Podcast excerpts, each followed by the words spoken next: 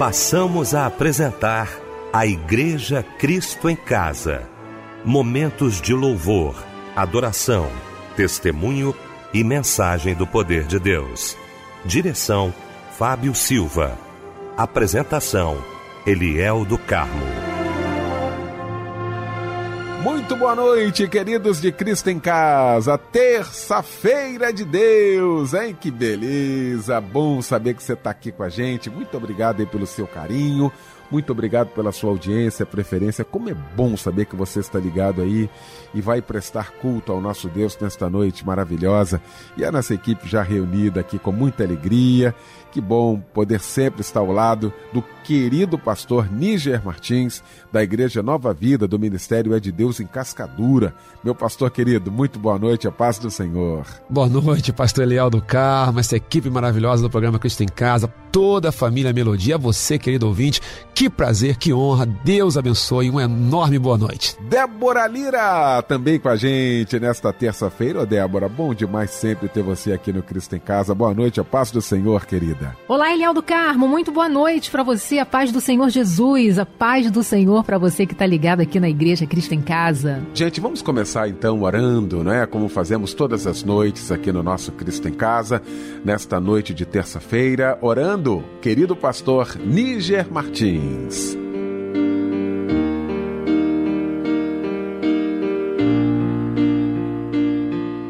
Querido Deus e amado Pai, te agradecemos, Senhor pelo privilégio da vida e pelo privilégio de mais uma vez podermos cultuar a Ti no final de um dia. Talvez um dia cansativo para muitos, outros um dia é, agradável, mas isso não é o mais importante. O mais importante é podermos chegar ao final desse dia te exaltando, meditando na Tua palavra, buscando em Ti refúgio. Que esse culto seja agradável a Ti.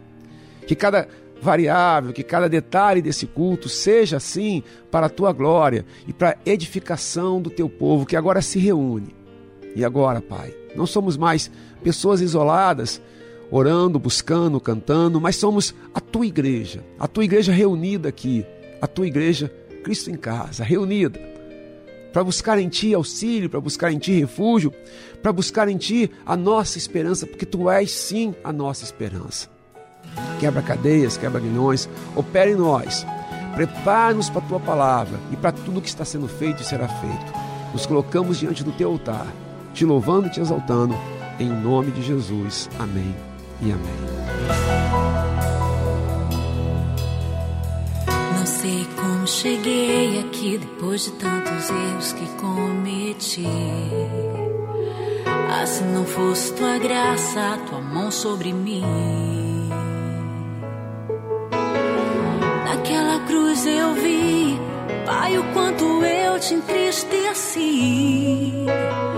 Só não entendo por que não desistiu de mim.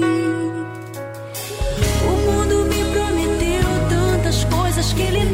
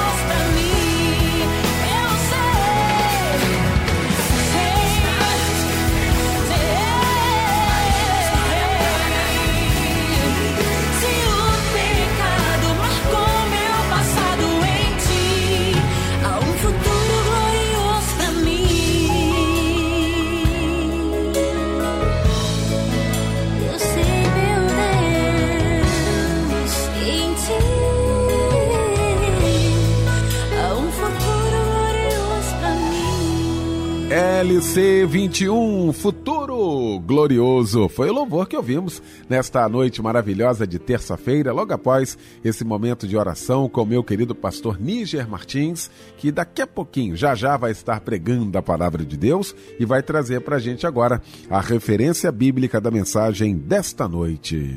Querido pastor Eliel, amados da Igreja Cristo em Casa, hoje nós vamos trabalhar o capítulo 1 do primeiro livro de Samuel.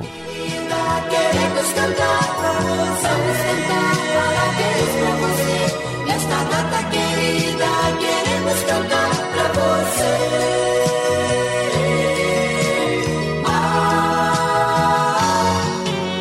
Pois é, eita dia especial, desde cedinho você recebendo aí telefonema, zap, né, e-mail. E o Cristo em Casa não vai ficar fora, não. Claro que não. Vai abraçar você que está aniversariando no dia de hoje, né, Débora? É verdade, Eliel. Parabéns, meu irmão, minha amada irmã. Felicidades. Que essa data se perpetue por muitos anos. Que as bênçãos do Eterno estejam sobre a sua vida. Muitas felicidades, muitos anos de vida. E de janeiro a janeiro, aqui na Melodia e no Cristo em Casa, você tem aquele abraço companheiro. Silas Xavier Gomes, Daniela Dias Nogueira, Ana Lúcia Tomás Pereira, Deise de Almeida Lima, Rosa Menezes Cavalcante, Mônica Lima da Silva, Adriana Antunes Dias Cardoso, Ana Paula Barros do Nascimento, Flávia Pena Ferreira e Gabriel Cunha Guimarães. Todos trocam de idade hoje, hein? O versículo que eu trouxe para a meditação de todos vocês está em Abacuque 3,19. O Senhor é a minha força, torna os meus pés como os das corças e me faz andar sobre os lugares altos. Parabéns!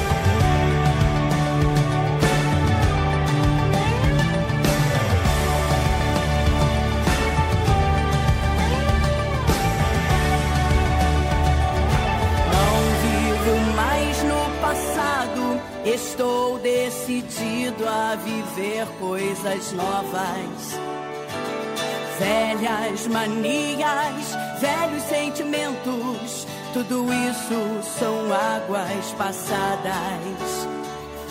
Nova criatura em Cristo eu sou, eu vivo o haja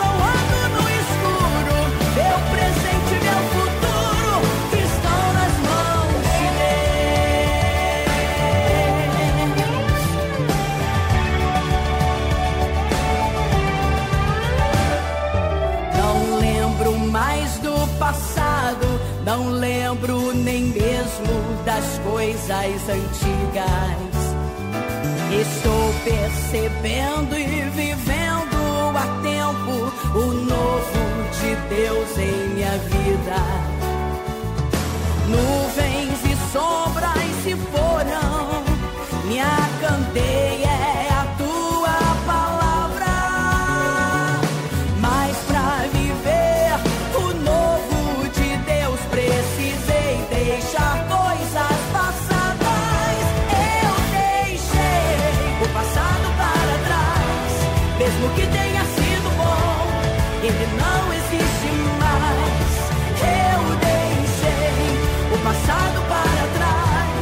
mesmo que tenha sido bom, ele não existe mais. Coisas novas estão surgindo, o deserto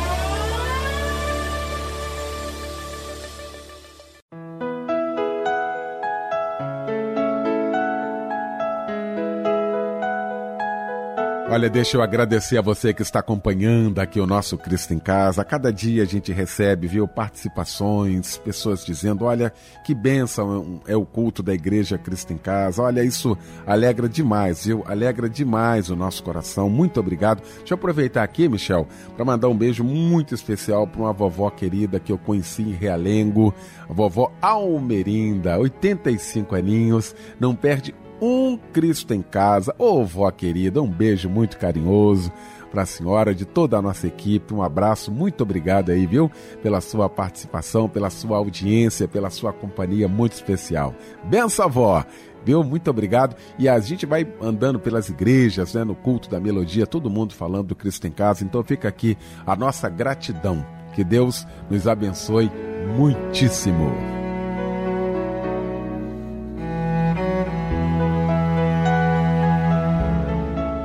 Chegou então esse momento aguardado por todos nós. Momento de ouvirmos a voz de Deus agora através da sua santa palavra.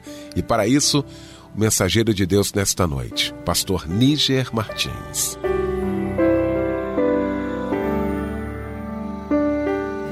Querido pastor Eliel, amados da Igreja Cristo em Casa, toda a equipe aqui maravilhosa da Melodia, como nós falamos agora há pouco, nós vamos trabalhar o primeiro livro de Samuel, no seu capítulo primeiro, e nós vamos ler e estudar um pouquinho essa linda história de Ana. Né? Eu vou ler na edição é, NAA, a nova Almeida atualizada, tá bom, querido? Se você tiver aí uma outra versão, vai ter alguma diferença, mas a diferença é apenas numa palavra ou na outra, o contexto ele é rigorosamente o mesmo. Vamos lá? 1 Samuel, capítulo 1, versículo 1, e prepare o seu coração, abra o seu coração, porque a palavra do Senhor, para nossa alegria, para nosso contentamento, já está sendo pregada. Houve um homem de Ramataim, Zofim, da região montanhosa de Efraim, cujo nome era Eucana, filho de Jeroão, filho de Eliú, filho de Tou, filho de Zuf, Efraimita. Eucana tinha duas mulheres, uma se chamava Ana e a outra se chamava Penina. Penina tinha filhos, Ana, porém, não tinha.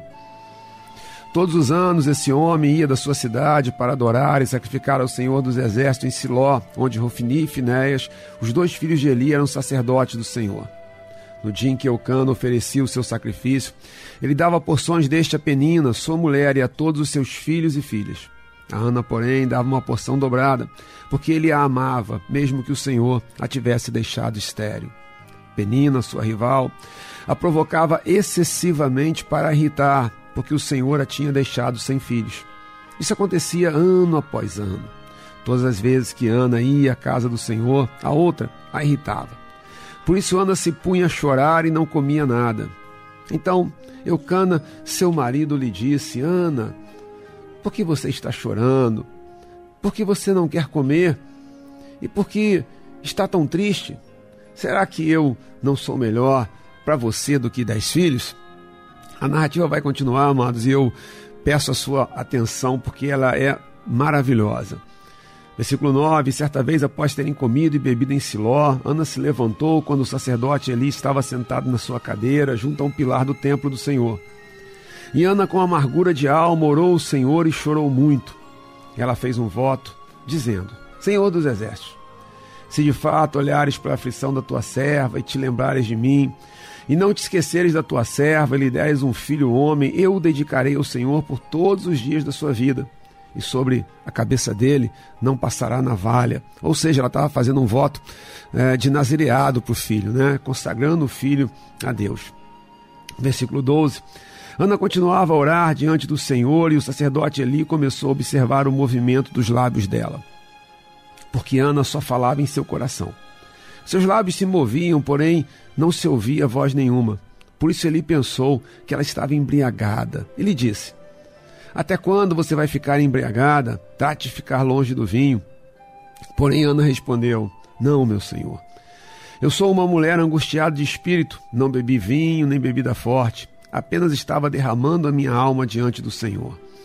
Não pense que essa sua serva é ímpia. Eu estava orando assim até agora porque é grande a minha ansiedade e a minha aflição.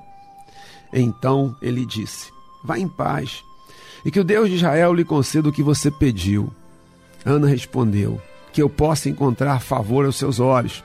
Então ela seguiu o seu caminho, comeu alguma coisa, o seu semblante já não era triste. Versículo 19. Eles se levantaram de madrugada e adoraram diante do Senhor. Depois voltaram para casa em Ramá. Eucana teve relações com Ana, sua mulher, e o Senhor se lembrou dela. Ana ficou grávida e, passado o devido tempo, teve um filho a quem deu o nome de Samuel, pois dizia: Do Senhor o pedi. Essa linda história, amados, eu vou aqui relembrar com vocês, é a história de Samuel. Né? Samuel é a história de Ana, mas é a história de Samuel. Samuel é aquele que fez a transição do período dos juízes para o período do reinado, o período da monarquia. Samuel foi o último dos juízes e foi ele que Deus usou para uh, ali a unção do rei Saul e inclusive do rei Davi. Apenas para lembrarmos, amados, né, o povo de Deus nasceu lá em Abraão. Né, de Abraão veio Isaac, Isaac Jacó, e de Jacó todos os seus filhos que deram nome às doze tribos de Israel e particularmente a José por questões de fome, de necessidade e, claro, da intervenção soberana de Deus, eles foram parar no Egito. José, como governador geral do Egito, foi um instrumento de Deus para a preservação da sua família e do povo de Deus. Mas os anos se passaram e o povo de Deus lá no Egito se tornou escravo. E essa escravidão, esse período de escravidão, durou nada menos do que 400 longos 430 anos. Foi então que Deus levantou eh, Moisés, ninguém menos do que Moisés. É interessante ver que a vida de Moisés é marcada por períodos de 40 anos, né? Três períodos de 40 anos. Nos primeiros 40 anos, Moisés foi criado como um príncipe no Egito. É, os 40 anos entre 40 e 80, ele viveu no ostracismo no deserto, cuidando lá do rebanho do seu sogro. E aos 80 anos, Moisés é chamado por Deus. Ele tem um contato com Deus vivo. É quando Deus se apresenta como eu sou o que sou. Dali veio o tetagrama, dali veio a expressão que hoje nós conhecemos como Iavé. Né? É o Deus autoexistente, é o Deus autossuficiente. É o Deus que não precisa de nada nem de ninguém para existir, não teve origem de criação, ele sempre existiu e não precisa de nada nem de ninguém para se manter na sua existência. Bom, Moisés vai para o Egito, reluta, mas ele vai. E lá Deus, com mão forte, mão poderosa, através das dez pragas, ocorre, faz a libertação do seu povo. Vale também dizer que cada uma daquelas pragas combatia uma pseudo-divindade do Egito.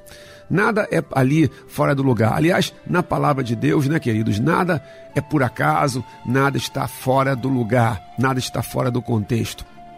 Bom, o povo sai uh, e atravessa o Mar Vermelho, rumo à terra prometida, a terra de Canaã, a terra que emanava leite e mel por culpa da infidelidade, por culpa da incredulidade, aquilo que era para ser uma viagem relativamente curta, ela vai durar 40 anos. Até que Moisés vai morrer, vai olhar a terra prometida, mas não vai entrar nela, não entrou nela. Deus levanta Josué e através de Josué o povo entra na terra prometida. Cruza o Jordão, que foi outro milagre extraordinário, é todo milagre por si só é extraordinário, né? E as águas do rio pararam, eles cruzaram, aquele povo de milhões de pessoas. Enfrentaram logo de cara Jericó, venceram Jericó, as mulheres de Jericó. E começou depois a haver a divisão da terra entre as tribos de Israel. E assim foi acontecendo, tá, amados? É, Josué, obviamente, depois também faleceu.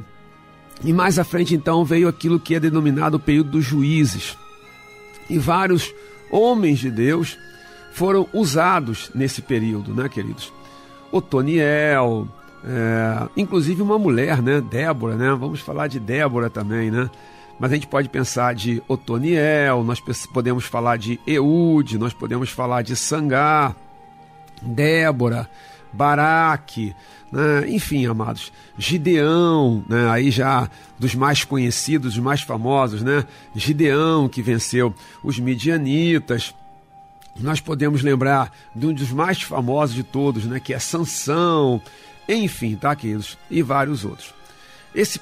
Isso continuou, continuou, continuou, até que é, chega ao que é denominado o último dos juízes. Quem? Samuel.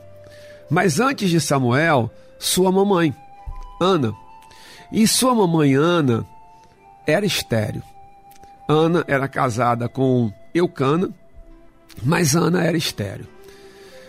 Segundo né, o denominado Código de Hammurabi, queridos, quando uma mulher não dava filhos ao seu marido, o marido tinha direito a ter uma outra esposa que lhe pudesse lhe dar filhos. E assim aconteceu. Eucana então teve uma segunda esposa chamada Penina. E aí, queridos, Penina deu filhos. Uma situação bastante delicada, né? É, né? Não adianta, né? Bigamia, poligamia sempre vai dar complicações seríssimas. O fato é que Ana era amada pelo seu marido Eucana. Eucana fazia questão de valorizá-la, tanto que ele dava porções para Ana, ele dava uma porção maior, ele dava uma porção dobrada, que era inclusive uma manifestação de honra mesmo. Penina sabia que não era a amada. Penina sabia que não era a predileta do seu marido, se eu posso usar esse, essa expressão. Mas ela tinha filhos. E aí, todas as vezes que eles subiam né, para adorar ao Senhor, eles iam para sacrificar ao Senhor em Siló, o que que acontecia? Penina cutucava Ana.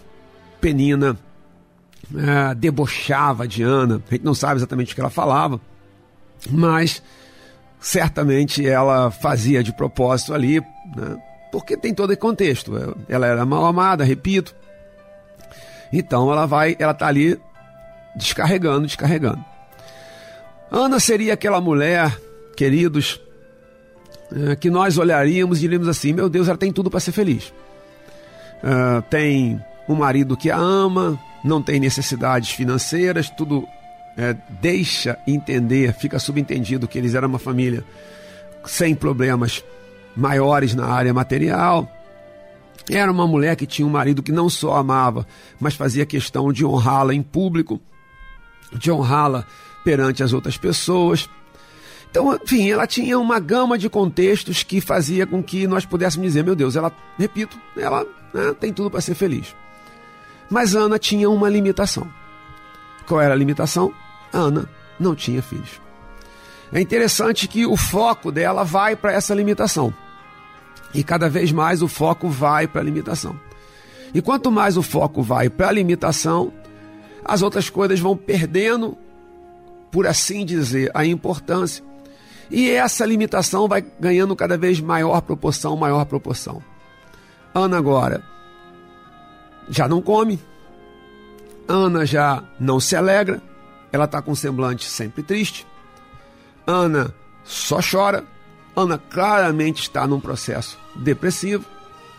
É, o próprio casamento já está ficando com sérias dificuldades, e o versículo 8 é característico disso, você pode ler comigo se desejar. 1 Samuel 1, 8.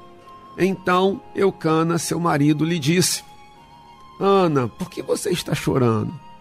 Por que você não quer comer? E por que está tão triste?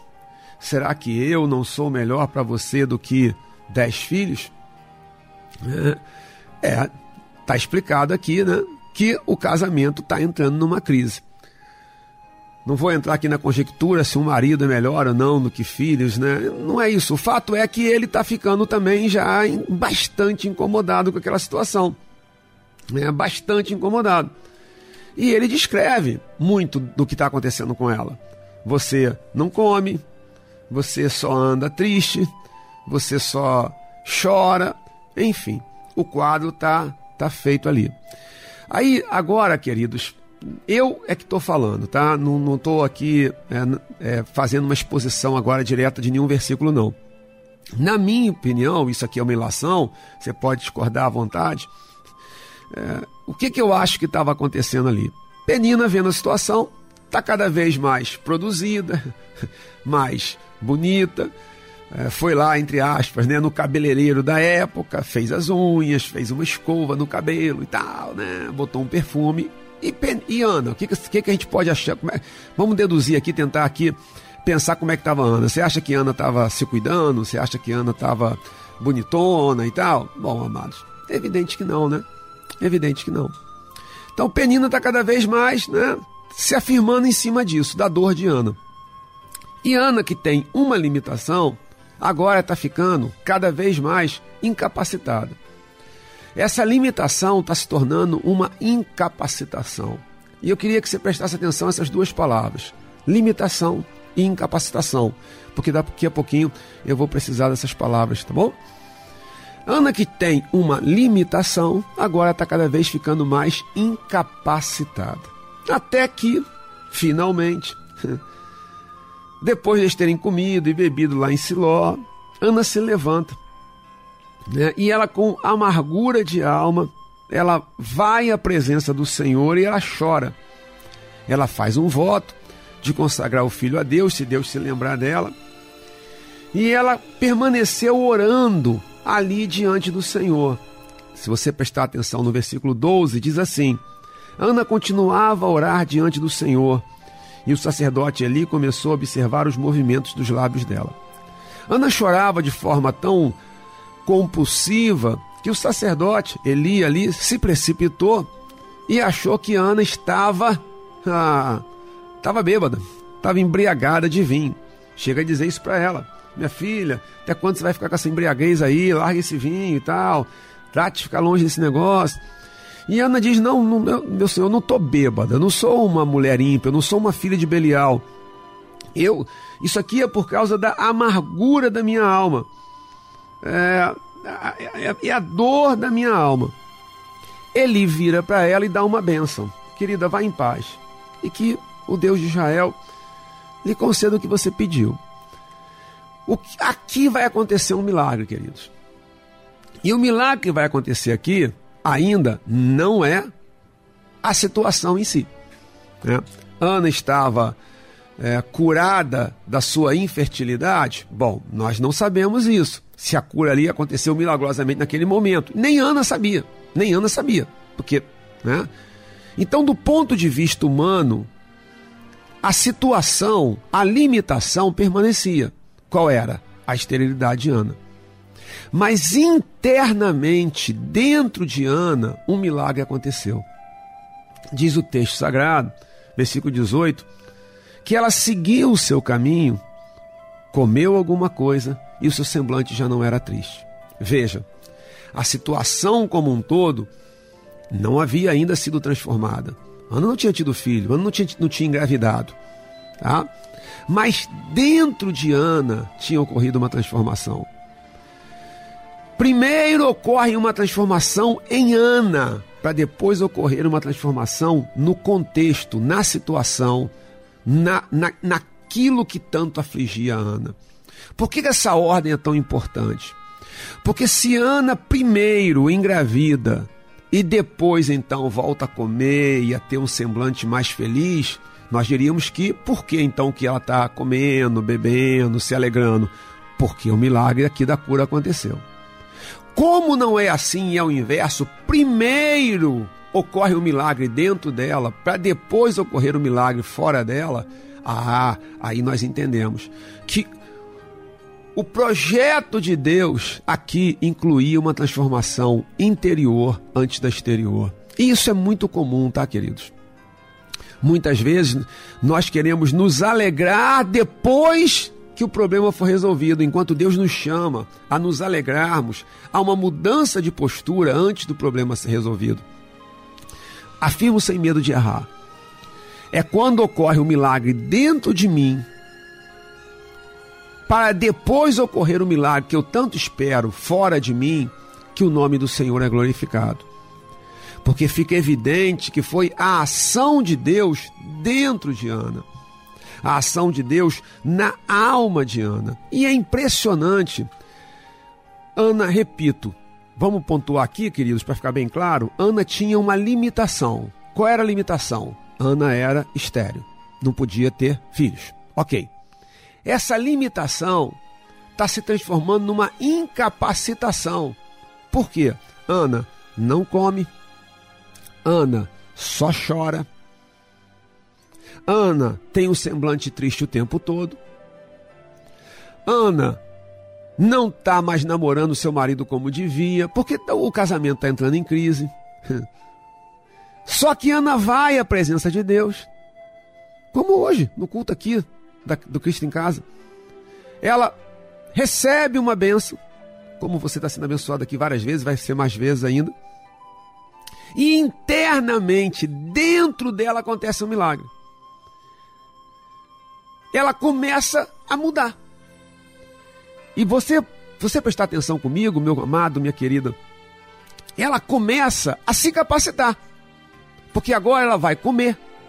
Lembra que ela não estava comendo? Você pega mais uma vez, preste atenção no versículo 18. Ana respondeu: Que eu possa encontrar favor aos seus olhos. Aí agora, então ela seguiu o seu caminho, ela volta para sua jornada, está se capacitando. Comeu alguma coisa, está se capacitando, porque ela não comia mais. E o seu semblante já não era triste. Ó, oh, está se capacitando. Agora, já está com semblante né? é, mais alegre. No versículo 19, eles se levantaram de madrugada, adoraram diante do Senhor, ela está adorando o Senhor, e, e olha que nada de gravidez, tá certo? Então ela está fazendo um processo inverso. Ela agora não está mais entrando na incapacitação, ela está se capacitando. Depois, continua o versículo 19: voltaram para casa em Ramá. Ana teve relações, perdão, Eucana teve relações com Ana, sua mulher. Veja, né? E o Senhor se lembrou dela, o que então me dá um indicativo de que foi aqui então que ela foi curada. Né? Não foi lá na bênção de Eli. O indicativo está aqui, que ela foi curada aqui. O Senhor se lembrou dela. Versículo 20: Ana ficou grávida. E passado devido tempo, teve um filho a quem deu o nome de Samuel, pois dizia: Do Senhor o pedi.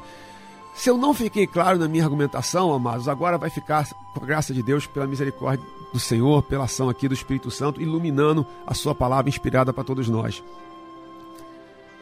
Todos nós, queridos, e eu vou fazer algumas aplicações, mas essa talvez seja mais importante e dela derivam as outras.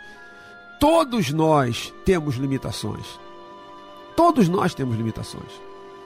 Talvez você olhe para alguém que está aí sorrindo, semblante feliz, e você fale: Ah, se passasse pelo que eu passo, não estaria assim. Porque você não conhece a limitação dessa pessoa. Todos nós temos limitações. Numa área ou na outra, todos nós. É uma, no caso da Diana, uma questão física, mas que para ela era muito sério. Né? É, até hoje é difícil muito difícil, né? A esterilidade. Mas imagina naquela época, onde uma mulher estéril era vista com olhos muito negativos pela sociedade, pelas pessoas ao seu redor. Elas eram chegava a, a serem consideradas mulheres amaldiçoadas por Deus. Então, mas todos nós, vamos voltar aqui à nossa aplicação, e essa primeira aplicação, todos nós temos limitações. Todos nós, você tem as suas.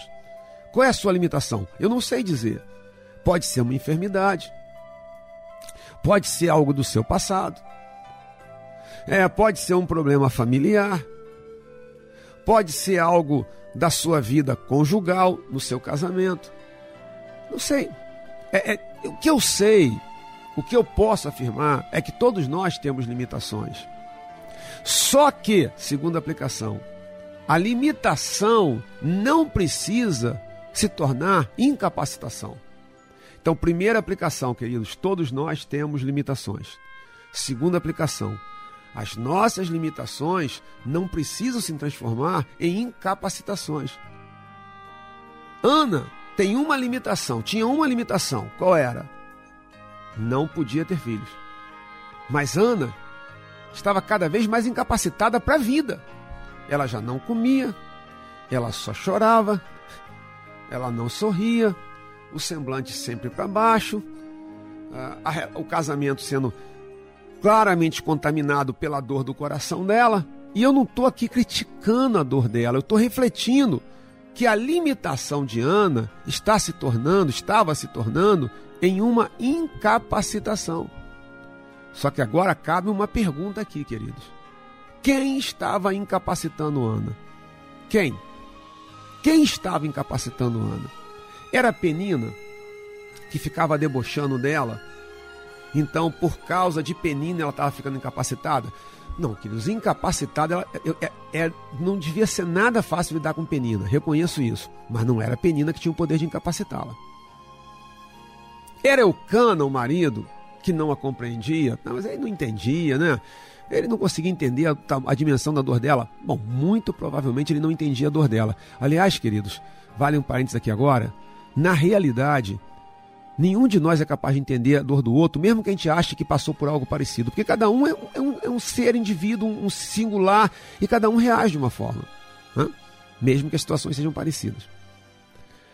Quem é que estava incapacitando Ana? Era ela mesma. Ela era mesma. E se você ainda não entendeu, queridos, se hoje você está ficando incapacitado para a vida, claro que existem pessoas e contextos que contribuem para isso, mas não se ofenda, a responsabilidade é sua. A limitação de Ana, sabe de onde veio? Veio do próprio Deus. O texto sagrado deixa claro que foi Deus quem cerrou a madre de Ana, que foi Deus quem impediu que Ana tivesse filhos. Foi Deus. Por quê? Porque era o plano de Deus. Versículo 5: A Ana, porém, dava uma porção dobrada porque ele amava, mesmo que o Senhor a tivesse deixado estéril. Então, quem fez a limitação em Ana? O próprio Deus. Mas quem estava se incapacitando era a própria Ana.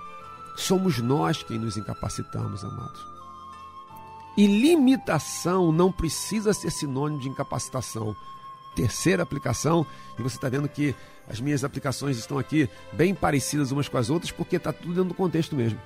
Limitação não precisa ser sinônimo de incapacitação. Se hoje você está se incapacitando, é hora de mudar essa história. Por causa de uma limitação, você está se tornando incapaz de outras coisas na vida, é hora de mudar essa história.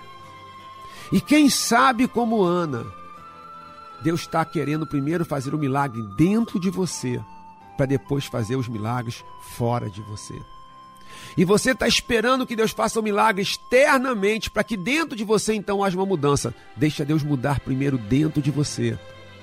E se Deus desejar, Ele vai mudar o contexto fora de você, o contexto externo. Deixa Deus mudar o seu interior.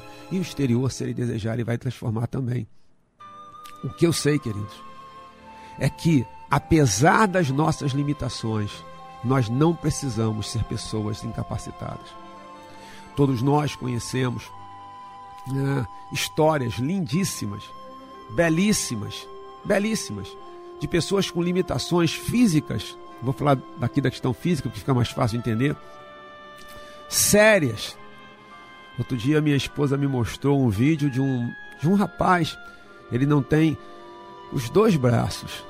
Ele bota a enxada entre o ombro e a cabeça. Ele curva a cabeça, você deve estar conseguindo visualizar, e prende a enxada entre o ombro e a cabeça. E ele capina de uma maneira impressionante. Eu afirmo, sem medo de errar, que eu não faço 10% do que ele faz, tendo os dois braços. Porque limitação não precisa ser sinônimo de incapacitação. Talvez você diga, ah, pastor, eu fui limitado pelos meus pais. Eu estou sendo limitado pelo meu pastor. Eu reconheço que um pastor pode até limitar uma pessoa. Mas deixe-me fazer uma outra aplicação. Ninguém incapacita um filho de Deus. Ninguém incapacita uma filha de Deus. Pode criar limitações, que em algum momento vão ser vencidas também. Mas ninguém tem esse poder. Quem se incapacita é você mesmo, sou eu mesmo, somos nós mesmos. Nós nos incapacitamos, queridos. Nessa mensagem de hoje, eu vou terminar dando o título, né? Normalmente a gente dá o título no início, mas eu fiz de propósito porque eu queria guardar aqui para o final né, um certo suspense, se eu posso usar essa expressão. Limitados? Pode ser. Incapacitados? Nunca mais. você puder, se puder, diga comigo em voz alta. Se não puder, diga no seu coração, se desejar também, claro. Em nome de Jesus. Limitados? Pode ser. Incapacitados? Nunca mais. E essa é minha oração hoje, é o meu clamor nessa mensagem, na palavra de Deus, palavra inspirada que o Senhor preservou para nós, que Deus seja louvado, né? Que Ele preservou a palavra inspirada para hoje nós podermos desfrutar dela.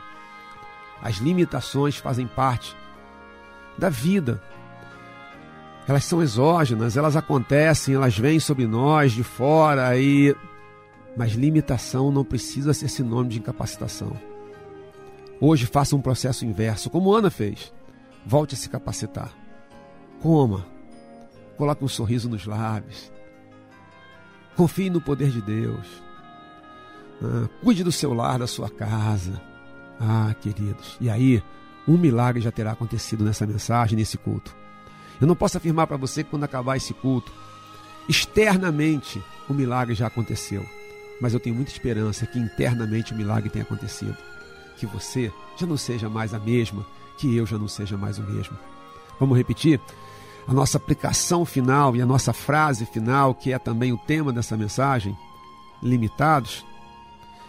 Pode ser. Mas em nome de Jesus, incapacitados, nunca mais. Se hoje você está olhando para você e está falando, meu Deus, eu estou me incapacitando. Por causa de um problema, por causa de uma, de uma limitação, eu estou me incapacitando. Hoje, dobre os seus joelhos. Tome posse da palavra de Deus. Chore, quem sabe como Ana chorou. Mas diga, Senhor, eu não vou mais me incapacitar. Em nome de Jesus, me ajuda, Senhor, me capacita a não mais me incapacitar. Pois é, queridos, eu tenho a convicção absoluta que a vida tem limitações, mas as limitações não precisam se tornar em incapacitações. Amém? Continua com a gente, tá? Vamos louvar o Senhor, vamos orar. E nessa noite, em nome de Jesus, quem sabe na bênção final desse culto, um milagre tenha acontecido dentro de você. Deus abençoe sobremaneira, queridos. Fiquem na paz, paz, paz, paz. Filho de Davi, sei que estás neste lugar, na multidão, eu clamo teu nome, o teu favor eu vou alcançar. Filho de Davi, sei que estás neste lugar, na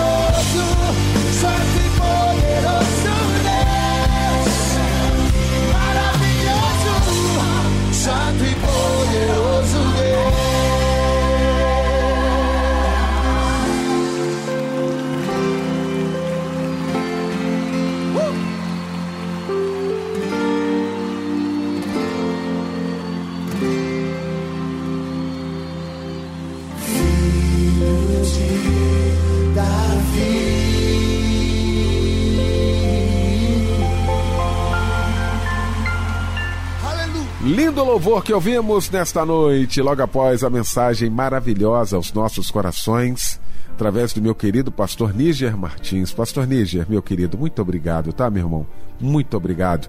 A minha querida Débora Lira está aqui ao nosso lado, com alguns pedidos de oração. Ela vai estar lendo e já já todos nós clamando ao nosso Deus. Eliel, se a Bíblia, em 1 Tessalonicenses 5,17, nos orienta a orarmos sem cessar, orarmos continuamente, nós vamos então orar, vamos unir a nossa fé e clamar por esse povo que pede oração e todos os que necessitam de uma intervenção do céu neste momento. A Margarida Azevedo de Nilópolis pedindo oração para ela, para as filhas Camila e Ana Luísa e também para a neta Helena. O irmão Felipe Jardins de Padre Miguel pedindo oração para sua saúde e também por toda a sua família. A Maria Emília de Irajá pede oração para ela, para os filhos André e Lúcia e também para as netas Camila e Júlia. A Patrícia de Sepetiba pedindo aqui oração para os seus filhos Rebeca e João e a sua neta Maria Flor. O Júlio de São Gonçalo pede oração para ele, para toda a sua família. O Mário Roberto de Maricá pedindo oração também pela esposa Flávia e por toda a sua família. E a Fabiana de Tocantins pedindo oração por toda a sua família. Quem estará orando é o pastor Níger Martins.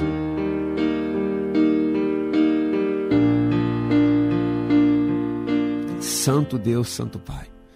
Nós queremos te louvar por mais um culto da Igreja Cristo em Casa, pela tua palavra que foi pregada, por cada detalhe desse culto, Senhor. E agora, entregamos diante do teu altar todas as nossas petições.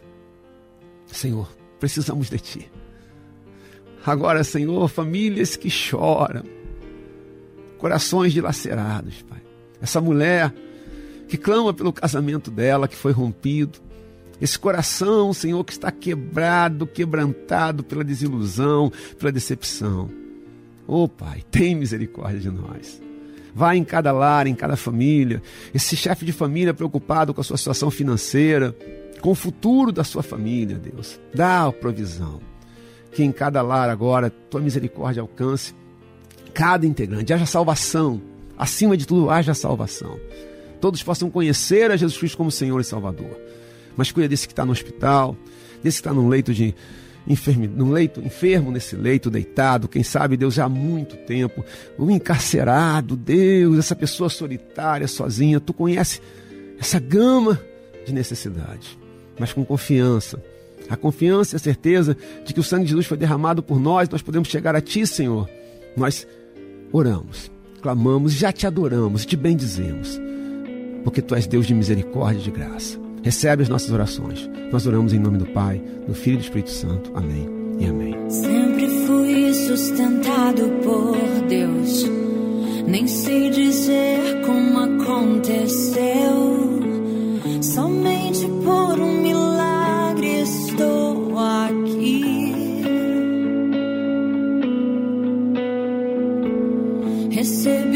bênçãos que não mereci.